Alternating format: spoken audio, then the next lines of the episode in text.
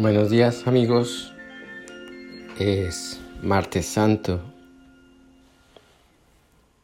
Hoy es un día de contrastes. Y aunque las lecturas del Evangelio bailan en el tiempo, es imprescindible cada uno de estos días englobar la vivencia de la pasión y muerte de Jesús en un todo.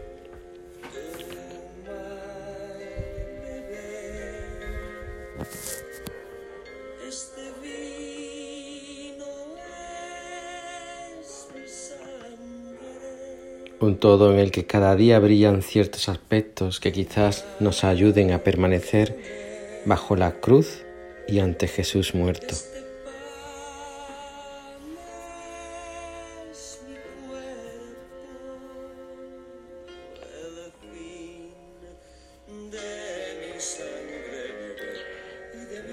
Jesús siente angustia. La misma angustia que sienten unos padres en la sala de espera de un quirófano en el que operan a un hijo. La misma angustia del anciano incapacitado para comprender que en varios días deberá dejar su casa y salir de ella desahuciado.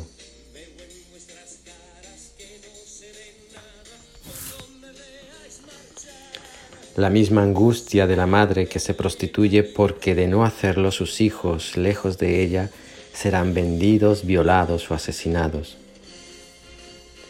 La misma angustia del niño o la niña que deambula en un campo de refugiados sola y con la visión en la retina de sus padres ahogados en el mar. Una angustia humana, tremendamente humana y real.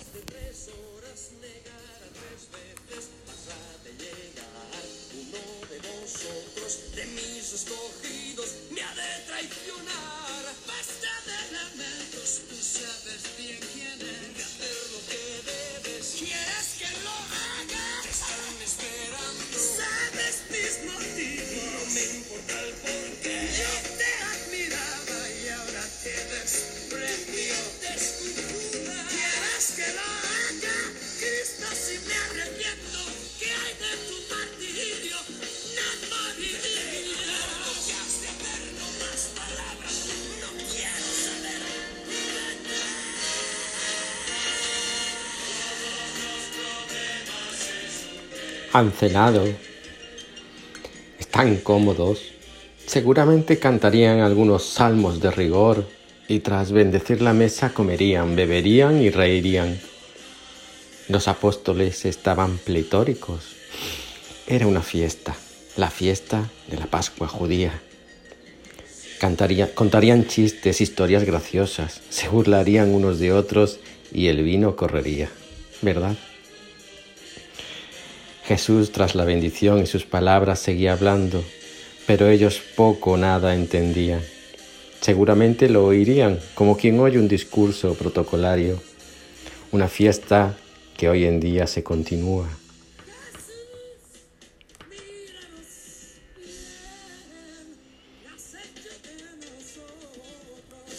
Una fiesta en el seno de la iglesia, una fiesta en la que los cristianos estamos embriagados de religiosidad y oímos a un Jesús que a veces nos entienden, o peor aún, que creemos entender y hasta lo traducimos a mil idiomas, formas, relaciones y situaciones, ¿verdad?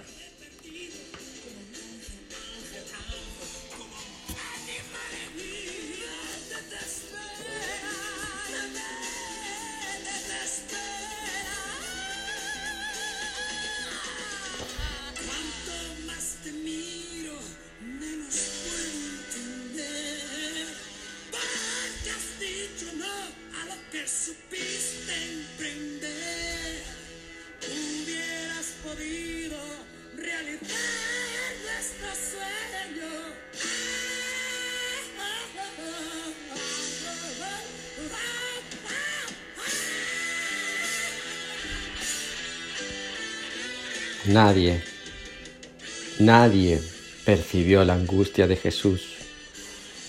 De igual manera que hoy nadie percibe la angustia de tantos. Y con esa angustia que debió y debe comerle por dentro, Jesús continuó haciendo un esfuerzo extremo respetando la libertad de sus amigos. Uno tan necesitado de amor que se recuesta en su regazo, otro tan corto en miras que no para de cuestionar todo aquello que Jesús les expone, otro defraudado consigo mismo por perseguir un sueño que en nada lo refleja este Jesús con el que hoy come. En definitiva, un grupo de amigos dispares, distintos, con miedos, inseguridades, dudas e ignorancias. Un grupo de amigos que celebra en torno a su maestro una fiesta, sin mirar más allá. ¿Para qué si el maestro está allí?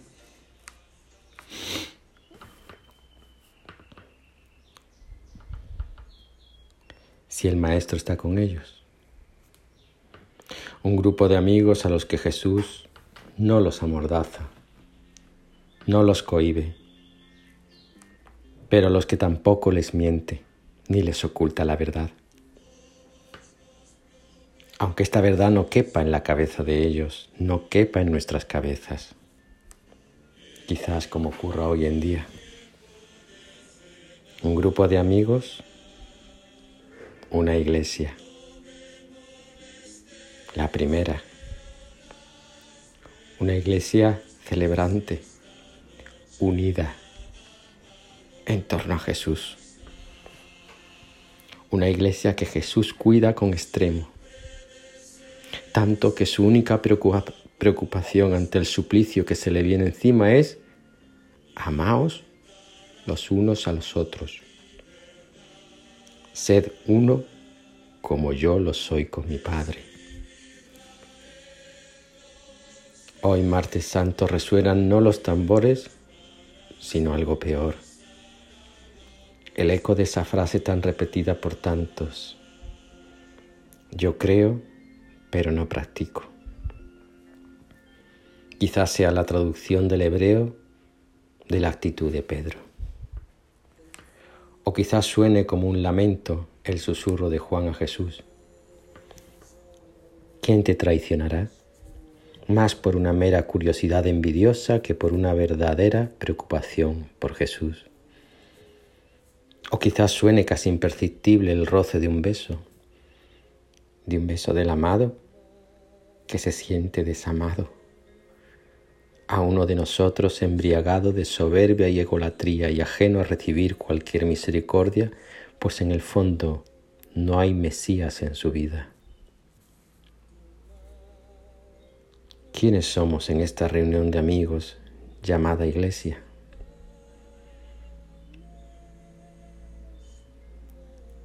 Pero más que quienes somos, sería hermoso enfrentarnos a una realidad. ¿Estamos unidos? ¿Estamos unidos en torno a Jesús? La historia lo constató tristemente con el maestro. Lo abandonaron. Y hoy se repite la historia cada día. La iglesia abandona a Jesús. No lo escucha, lo oye, no lo entiende, curiosea, no le es fiel, lo traiciona con un beso. Un martes santo de contrastes en el que la angustia de tantos Cristos apenas se percibe con el ruido de la fiesta, la inercia de la, de la religiosidad, el acomodo en el regazo de un Jesús hecho a medida. Pero la cena terminará, las puertas se abrirán y los amigos deberán salir a las calles, a Jerusalén. Y quizás estén más preocupados por su seguridad de sobrevivir que de vivir junto al, maestro los pocos momentos que le quedan de vida. Quizás nosotros seamos esos amigos, unos amigos amados y entendidos hasta cotas inimaginables, unos amigos que nunca, nunca serán abandonados por su maestro unos amigos amados por el desamado y por ello amados en mayor medida. Ánimo, los quiero mucho.